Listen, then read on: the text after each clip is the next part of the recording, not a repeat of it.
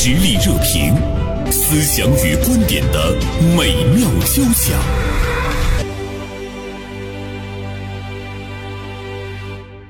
啊，今天呢，我们来关注一起校园欺凌事件吧。那么这个事件呢，呃，是发生在山西大同大成双语学校，涉事者的年龄呢是很小的，只是一个十岁的男孩，而且霸凌的手段呢是很恶劣，令人震惊。这件事情我们怎么来看？校园霸凌事件如何能够减少，甚至于呢根除？哈，呃，今天大连晚报名笔视线的执笔人张小帆写了一篇文章，关注这件事情，题目是“校园霸凌难以根治”，后面有一个问号。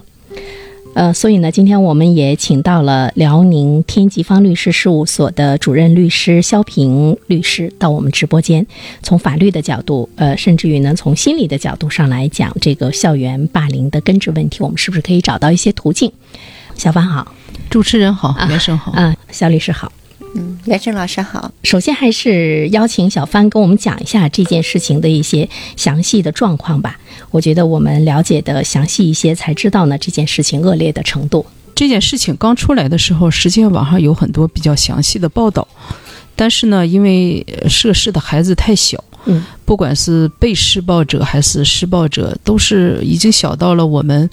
超出我们认知，以往我们知道可能有初中生、高中生比较多。嗯，这个从小学二年级开始，一直持续了两年，到今年才四年级，四年级也就是十岁。那么。这个施暴行为开始的时候，说明他在八岁的时候就左右就开始了。哦，我们现在印象里，那个小孩儿八八九岁、七八岁小孩儿就傻乎乎的哈，嗯，啊，一天上上学、放学，甚至婴儿肥都在脸上，但是就没想到这个孩子都能做出这么很恶劣的事情，而且他那些举动，他不光是说打打骂骂，以往我们看到说打头，让孩子下跪。啊，自己甚至让那个被施暴者自己打自己的耳光等等，他这个孩子已经超出这个范围。他有一句话叫做“身体侮辱”，呃，也不太好说哈，因为咱媒体也知道涉及到孩子隐私，而且现在有的时候咱们做媒体的也比较纠结，有的时候把那些犯罪行为说的太细的话，就怕有一种这个效应感，因为对于。呃，你正向的人来说，听着是一个教训，或者是避免落坑；但有的心里比较阴暗的，他反而会有样学样，都不好说哈。我们以前报道案案件，这个具体涉及案件的一些细节，可能都不去说。总之就是超出了我们的认知。那么这件事情也是直到后期，这个被施暴者的孩子家属家家里边人觉得不对劲儿啊，这个孩子就各方面都是。特别，这个抬不起头，胆怯啊，害怕等等，一点点才发现了这个问题，然后就曝光出来了。实际上，我们这么多年看的也不止这一件啊。就在这个事儿之前不久，也是在那个南宁，造成全班的家长都摁手印儿，然后写了一篇给学校的一封信，要求劝退他们班级中的一个女生。这个女生据说家庭条件还特别好。就特别的蛮横，说打谁就打谁，说骂谁就骂谁，就是造成全全班的家长去，呃，这个写信哈联名要求给这个孩子劝退。他就这个孩子已经咱说话像小混世小魔王那种感觉，还是个女生。所以这个话题呢，我们这么多年看到了很多类似于校园霸凌的这种事情，而且有句老话，往往说说冰山的一角。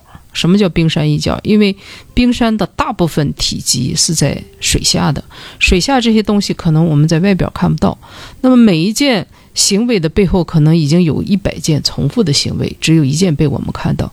也就是说，校园的霸凌，在不同程度的层面上，在我们的身边，在我们的学校里，可能每时每刻都在发生，只不过孩子没说，或者是我们。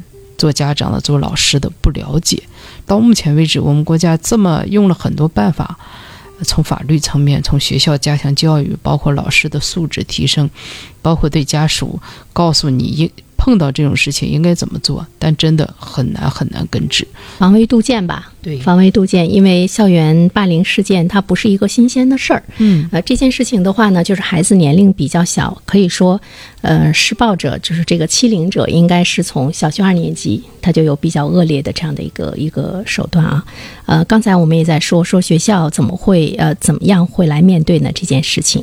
呃，肖律师您，呃，您觉得就是除了赔礼道歉之外，欺凌者还是会正常的在学校上学？你觉得学学校会怎么去面对这件事情？嗯，你觉得？啊很难说嗯学校会怎么去嗯、对待这个孩子。但是学校如果说就是被欺凌的被欺凌的这个孩子的家长，他如果想通过法律的手段来解决的话，是无法通过法律的手段来解决吗？你看他的诉讼请求是什么？嗯。如果他起诉这个施暴的这个孩子和这个学校，那我觉得没有问题，可以要求停止侵害，要求赔礼道歉，要求赔偿损失，包括医药费啊、精神的损失啊，这些他都是有权利的。嗯，但你要说他要求他要求学校把这个施暴的孩子给开除，嗯我觉得这个就嗯，这就就很很难了。难，对啊嗯因为学校本身，他是不是开除一个孩子，他是需要根据他内部的一些规章制度来。尽管我们认为这个特别恶劣已经构成了一个开除的这个条件，但是他要按照他那个程序来，而且不是你要求他开除，他就能开除的。对，嗯那么另外，施暴的这个孩子，可能他的家长遇到这种事情，他也可能会让孩子转学。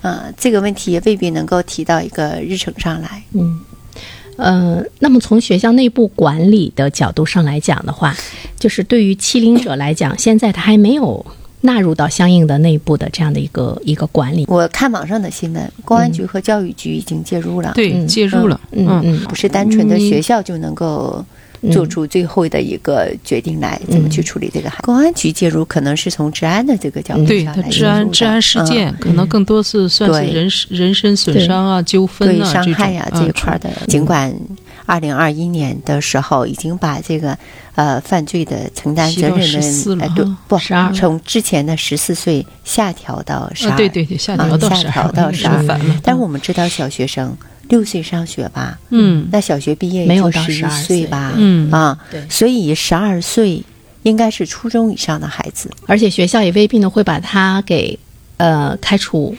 他是这样，你不管是施暴者和被施暴者，嗯，他毕竟都是未成年人，你不能剥夺他受教育的权利。哎，嗯那么对于这个施暴者，我觉得他更多一方面是惩戒，那这个惩戒可能是在这个孩子能够承受范围内，包括对家对家长对这个呃这个孩受受伤者的这种金钱方面的赔偿，对吧？嗯你得给人家医疗费、给精神损失费，另外公开道歉等等。学校要根据学校的这个规章制度，对这个孩子，呃，是记过呀，还是什么处理？嗯但是你很难去剥夺他那个读书的权利，那么你说这个监护人呢？施暴者他的父母是他的监护人，肯定那么是批评教育很难。那这个监嗯护人他从法律的角度上来讲，呃，会承担一些什么呢？也也也没有是吧，肖律师？这不是的。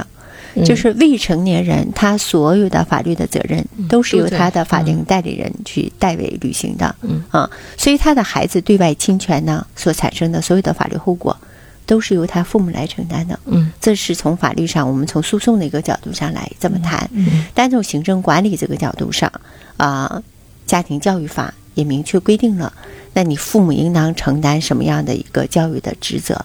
如果你失职的话，那么有关部门啊，公安局呀、法院呐、检察院呐、他是可以联合在一起对你进行惩戒教育的，嗯强制你去学习。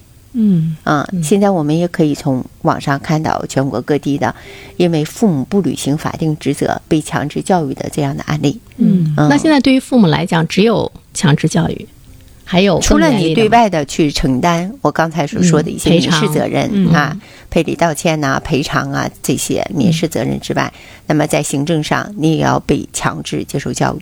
我觉得这个案子当中的施暴者的家长是肯定要被强制教育的，嗯。因为这个孩子已经表现出如此恶劣的这样的行径，嗯。事实上充分证明了这个父母的教育嗯是出现严重的过失。你看，刚才小帆在讲这件事情的时候，说到这个孩子是从小学二年级就开始对另外那个孩子呢进行这个霸凌，两年的时间，老师没有发现，因为这个孩子是在学校受到的，学校是一个欺凌的这个场所哈，嗯学校任何责任都没有嘛。学校是有责任的，嗯法律也明确规定了。那么学校应该建立一整套的防校园欺凌啊、这样的事件的制度，嗯，是必须要有的。平时呢，不仅有制度，我还有宣讲，对学生进行教育啊。如果发现问题的话，立刻制止，嗯，并且他有义务上报到教育局。那这么说，这个两年学校没有发现，这个是没有发现。嗯我发现有网上传的一些资料显示，有一个小孩子是他们的学生同学吧，嗯，他说他告诉过老师，但老师也没有去处理这个事情。嗯他告诉完之后呢，反而他被打得更重了对，就是有啊、这个问题这个学校并不是不知道，他是知道有这种事情，但是他可能很简单的就认为是小孩子之间打打闹闹的事情嘛，没有当回事儿，这就助长了那个施暴的孩子，让他不断的欺负人，因为他没有惩戒呀。嗯对吧？我们小时候如果犯错了，爹妈还揍你呢。当然，我们不倡导这样的教育方方式哈。嗯在家里，父母现在基本上对孩子是没有任何体罚，学校更不敢，也批评教育都很少有。那这件事情，学校他既然知道，但是他把他没有当成一件很严重的事情去处理，而且呢，这个霸凌的时间有两年之久。嗯呃，从被霸凌者的这个孩子的家长的角度上来讲，他不要求学校来承担一些什么责任吗？是要求教育局对学校的负责人，嗯包括他的班主任进行相应的处理。嗯，这是一定要有，一定是有这个权利的。呃，我又看到网上发的一个截图，是他的班主任在家长群里面，呃，有一段话，嗯嗯、说是呃，双方家家长既然已经在协调处理了，那么为什么还揪这个事情不放到学校门口去闹事情？不知道真假这个哈。而且说了这个让家长不要随便乱传，那传完之后要负法律责任的。这样，我觉得从这个老师，如果这是真的哈，嗯从老师的这个态度上来看，我觉得他对这个事情根本就没有引起应有的重视。嗯啊，而且对于校龄霸、校园霸凌，对于一个受欺辱的一个孩子的心灵健康，没有给予足够的关注，最起码的关注都没有。嗯哦，他在这个当下，他说不要给学校造成什么负面影响，丝毫也没有顾及到这个被欺凌孩子的心理健康，还还有人家家人、父母的感受。看似一个双语学校，应该这个学校还不是咱想象那种条件比较差的那种学校，它可能硬件过硬，但是软件极差。对，我就讲，就是还，咱们还不是说那个，比如说全是打工者啊，或者农村的学校，可能会忽视到孩子的一些东西。但这个学校看起来吧，应该还是一个比较追求高大上的这样一个学校，结果出现这种情况，就格外让人觉得无法原谅。那学校的这个态度，其实我们现在看来，它可能是校园霸凌严重的一个原因。比如说，他比较忽视对这个被霸凌者的这个孩子，他没有觉得会带来什么伤害，他可能更看重的是学校的声誉，他没有呢去。看到这个孩子本身两年的霸凌对他所带来的影响和这个伤害，就是学校本身他好像没有意识到校园霸凌的危害性，是不是也是目前这个校园霸凌事件屡禁不止，或者是并没有减轻的其中的一个原因？这个学校是一个住宿的吧？嗯就是那种对吧？嗯在宿舍里发生的因为因为住宿是住宿的，所以才有这种啊长期的这个像这种双语的啊，表面上看起来高大上的，又是那种全封闭的住宿的这样的一个环境，啊，校园霸凌事件格外要引起重视，嗯因为未成年人他远离父母，心智也不是很成熟，在学校又发生那么多的事情，他很难在短时间之内找到倾诉的对象。这个时候，如果老师没有足够的重视校园霸凌事件，尤其是对于孩子的身心灵的成长，他没有足够教育的话，那么他就会成为校园霸凌事件的滋养的土壤。对易发地了。哎，嗯就是你看这个学校，它本身可能收费也挺高的。嗯，在这儿的孩子也有很多父母太忙，对，因为家庭条件好嘛，他可能事业上他又倾注这么小很多的小孩儿精力，放到那住宿哈，放到嗯住宿对啊，十岁所以父母可能就是很忙的。有很多私立小学都这样。对对，这个时候父母如果对孩子的关注不到位，嗯那是非常可怕的。无论是从施暴者的未来，还是被施暴者、被欺凌的这个孩子的未来来看，这两种类型的孩子将来都不会幸福。这个我们放到后面来说啊。我们刚才在探讨呢那个学校的责任，我觉得学校是不是应该受到非常严厉的这样一个法律的惩戒，才能够让所有的学校重视起这件事情？如果只是一个道歉，呃，只是一个说啊，我们要加强管理啊、呃，我们在这方面有一种呢这个疏忽，因为我把孩子交到学校，尤其又是住宿的，我不单单是他需要接受比较好的教育。包括他的饮食安全，包括他的人身安全，我觉得学校都是要负起法律责任的呀。家长可不可以把学校告上法庭呢？这个是可以的。刚才咱们也聊过，觉得学校在这一块儿呢，它的损失也是蛮大的。嗯第一呢，他的声誉遭受了空前的一个损失，嗯对吧？这对他的生源，对他从经营的这个角度上来讲，损失非常大啊。第二呢。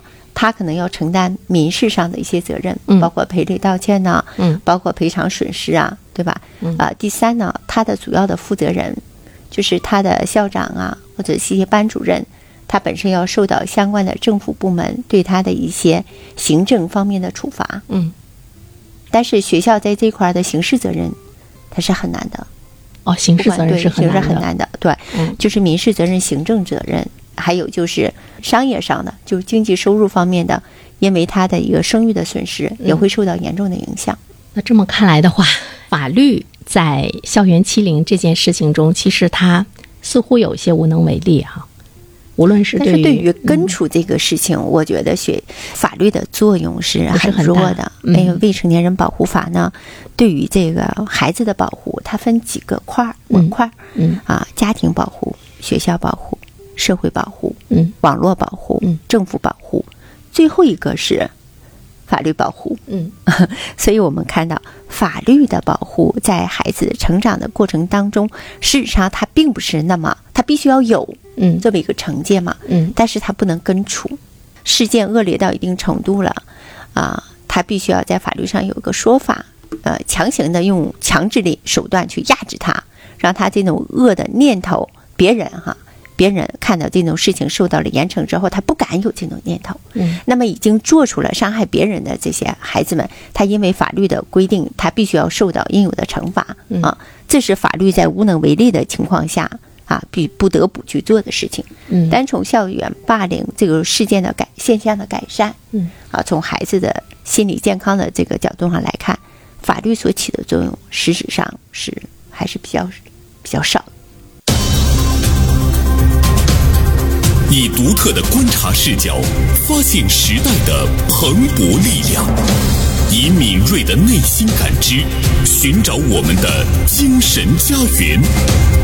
实力热评，名笔与名嘴的实力碰撞。今天呢，我们共同来聊一聊山西大同大成双语学校发生的这个校园霸凌事件。刚才呢，节目的上半部，其实我们探讨了，进一步得出一个结论：从法律的角度上来讲，无论是对于学校还是对于霸凌者来说，呃，法律的震慑力，呃，几乎呢是呃无法触及到的哈。呃，跟孩子的年龄也有关系。但是我觉得今天的孩子，他跟我们小的时候，还有我们的孩子小的时候，已经完全不一样了。他接触社会，他的那种成熟，甚至于他了解那个暴力的那个途径，包括他的那个环境。所以说，法律对于孩子的这个犯罪年龄十四降到十二，有没有可能再进一步的降低？刚才小帆在讲的时候，有很多的这个手段恶劣，令人难以启齿，身体的侮辱，甚至有的人还说到了性侵，是吧？就是都猥亵，猥亵，对对对，我们很难想象啊，一个小学二年级的这个这个孩子，所以说法律会不会再一次来降低这个年龄的门槛，因为今天孩子的成熟度，包括他的那个力量，都是呢这个不一样的。小帆，你的孩子在上学的时候，假设说孩子那个时候也会遇到这种呃校园欺凌的话，你会对他怎么讲？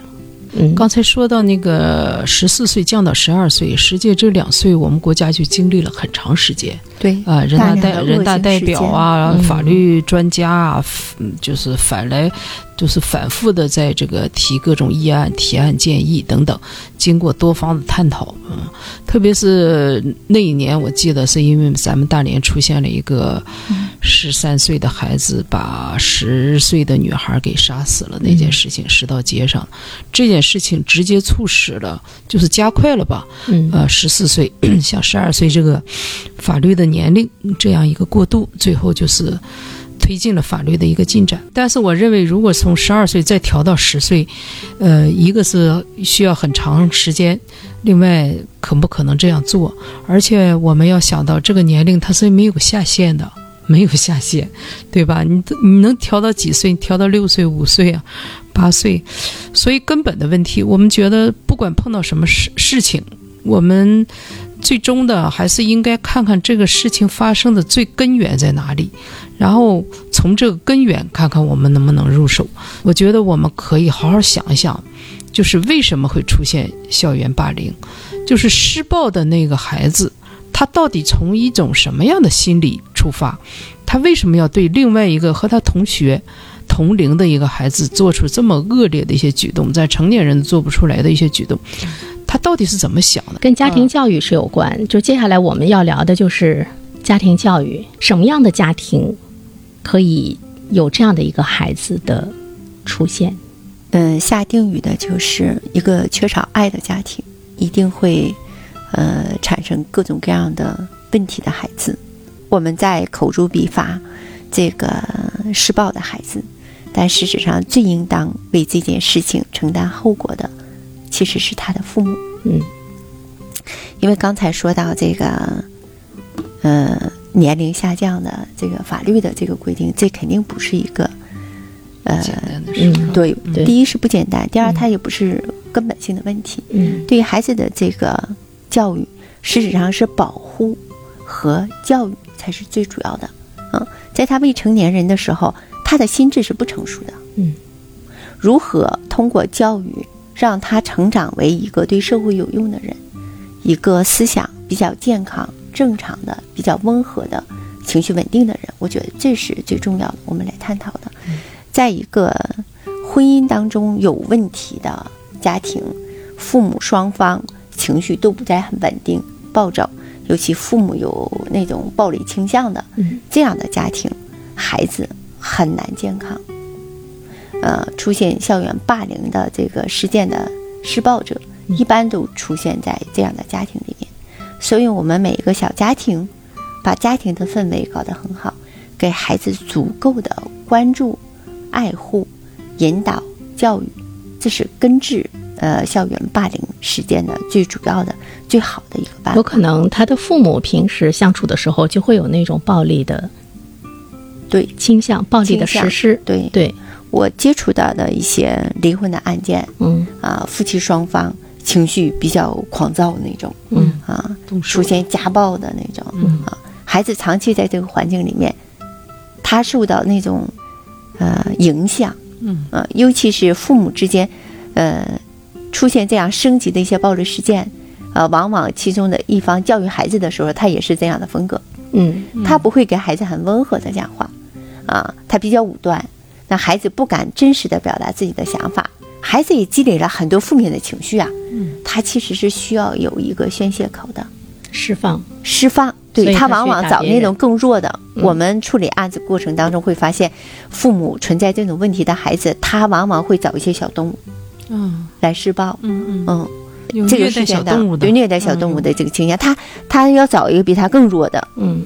那个主体，他去发泄他负面的一些情绪。那么在这个案子当中呢，他可能这个施暴的这个孩子，他的家庭没有给予他足够的关注、嗯。爱护，他可能他心里就有各种各样的负面的一些情绪啊，他可能会找一个比他更弱小的人，他去表示他的强大，他欺负别人，他从中获得他的这个快感，恶呀一层一层一层一层叠加，再加上学校疏于管理，嗯，然后不断的让他这种恶恶在膨胀，就导致了事件不断的发酵升级。所以说，在校园中，什么样的孩子他容易被欺凌呢？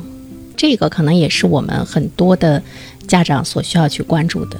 被欺凌往往是那些胆小的、体弱的，啊，缺爱的，啊，父母不不给予足够信任的嗯，这样的孩子，他其实他表现在外面就是那样弱弱的、不敢说话的、忍气吞声的，嗯，这样往往就被那些施暴者抓住了，就在他们身上发泄怒气。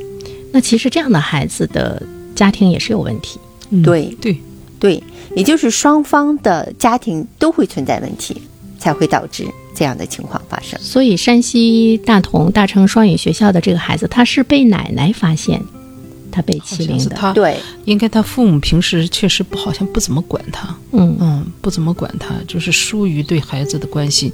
像咱自己的孩子，你说脸上划一条道啊上，有伤，身上有点什么嗯。青啊，你很快第一时间，如果你每天都跟他相处，陪他，帮他洗澡吧，呃，嗯换衣服什么，你都会观察有点问题，包括孩子情绪不情好。绪对。啊，抬不起头啊，或者睡眠不好，做噩梦啊，你都会去问他。嗯，那这么长时间，两年，这孩子情绪那么小的孩子，他不会掩掩掩饰，那家长没发现，这家长问题很大。对，嗯嗯，刚才就是咱们探讨这个问题，我我也思考了一下哈，一个是家庭，就是你的父母是孩子的第一位老师，嗯，你父母的相处方式，最后可能就会体现在孩子身上。如果爹妈之间互相说话都是嗯那个不高声不说话，碰点事儿就吵的半天，甚至摔东西摔什么的，呃，甚至父亲去打妈妈，这种家庭暴力，孩子确实会有样学样。这是第一个，第二个就是现在的我们这个社交媒体这么开放，各种各样的一些负面的消息特别多。在孩子，咱们小时候学那个看电影是《古惑仔》哈，曾经影响过一代人。香港的《古惑仔》影响过一代人。所以孩子的模仿力是很强。对我们同学，我记得在初中、高中时候，男生这个下课约架都是一种时尚。对，啊，腰上藏着一个什么什么双节鞭什么的哈，他是有这种暴力倾向，他会向外界的这个社交的媒体啊、电视啊，嗯呃，甚至小说啊，包括游戏玩游戏来学习这些什么东西，他可能分不出我这个行为是错的，他觉得他挺牛的，好像这个我能欺负别人，看他见到我就是低头哈腰的啊，胆怯，他有一种满足感。所以这些综合因素，如果再加上家长的这种和学校的这种忽视，就会造成无论是霸凌者和被霸凌者，其实他都面临着一个共同的问题，就是家庭教育的缺失，就会呢使得孩子，呃，一个是情绪无处去发泄，另外一个呢就是被霸凌者来讲，我们也会看到，其实他跟家长的那种沟通是很少的，家长对他的关注也是很少的，嗯，呃，这个都是应该引起我们关注的哈。我记得就是，嗯，我有一个朋友跟我讲，就是他儿子小的时候。敦实，你知道吗？但是亲子关系是没有问题的。有一天，他儿子就跟他讲，他说：“妈妈，我们班有一个男生，他欺负我们班每一个同学。”我这朋友说：“呃，他欺负你了吗？你们为什么不跟老师讲？”他说：“老师不管，在孩子们看来，告了老师，最后也没有制止他这种行为。完了所，以班主任很重要。很重要。后来我这个朋友就说，我朋友说，他下次再欺负你的时候，你要反抗。他怎么打你，你就怎么打回去。对 有家长是这，样。后来呢他的这个他的这个儿子就是有一天被这个人打了之后，他儿子就反抗，嗯，嗯，他去追他，满校园去追他，这是一个办法。是一个办法。对他回来之后，他就说，他说，呃。他的体量比我大，当我撞向他的时候，我被撞了一个大跟头哈。嗯。但是呢，就是这个施暴者看到了这个孩子身上那种反抗的那个 那个精神，实反抗是一种勇气，勇气对应该是。是一种力量。对，所以说我觉得就是我们在家庭教育的过程中，如果我们看到学校的管理有的时候没有没有太大用处的时候，嗯、我们是不是让我们的孩子要有那种自己保护自己的力量、嗯。反抗的精神？对。我们是不是一定要让孩子去忍让？不管是男孩儿女孩儿，就是我觉得一个班级如果有一个施暴者，而所有的孩子都团结起来对他反抗，或者是大家有那种保护弱小者对他反抗的时候，对他来讲是不是也是一个震慑力？所以说呀，就是班主任有没有在一个班级里树立一股正气？嗯哎，他要有一股正气，应该跟孩子们明确的说。我像我们篇文章我一说，第一个你要让所有的孩子觉得你们都是平等的。对，但是我们的班主任很多，你学习好的他就喜欢，嗯学习不好的，甚至他会有一忽略性格特别内向啦，说说话唯唯诺诺，班主任肯定也有偏心眼子。别说我们做做做父母的，有时候同样的孩子，我们都有点偏心，嗯喜欢伶俐的那个，他肯定会有这种体现。但是你作为一个班主任，一定要抑制你的这种偏心眼儿，嗯要所有的孩子应该是这个平等啊。而且要善于发现每个孩子身上的这个优点。我记得有一段时间，有的学校实行这个，感觉一个班级可能三十八个人，每个小孩都有个小官儿在身上。啊，对我们好像还聊过，对有啊哈，每个孩子都很自信，甚至有的小孩说，我就负责四个人的小组、嗯啊，有的说负我我是负责养花的，嗯每个人他都有一个这个小身份。实际上，一个班级也是一个小社会，嗯，孩子们之间实际上也有弱肉强食对，啊，有这个，包括有一些家长，他可能会觉得，哎，我孩子本来学习也不好。嗯，好像就是似乎有一种抬不起头，就是因为孩子学习不好，家长都会觉得以我们不能唯学习论呢。呃，矮人一等。那么，当你的孩子，呃，又受到了欺负之后，家长可能都有点儿，家长本身的角度本身就都落下来了啊，弱下来，就不愿意去为孩子来争取这个权利。怎么样把孩子培养成一个自信的，而且他自身他有那个权利意识，嗯。就是我有一些东西是不容侵犯的。嗯。这种不容侵犯呢，像刚才小帆说的一点也提醒了我，就是不单单是来自于同学的，包括来自于老师的语言上的伤害、蔑视。